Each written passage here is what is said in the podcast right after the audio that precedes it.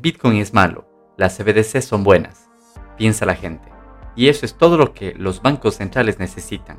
La inferioridad de su producto sea condenada. Como Reuters señaló con su razón en un informe, se han hecho grandes avances en la educación, pero si los bitcoiners que tienen menos experiencia en educación quieren acelerar la adopción, se beneficiarían de obtener una comprensión más profunda del proceso educativo para hacerse cargo de él y ser más efectivos. Esto comienza por comprender la brecha entre sus perspectivas y conocimiento y el del destinatario.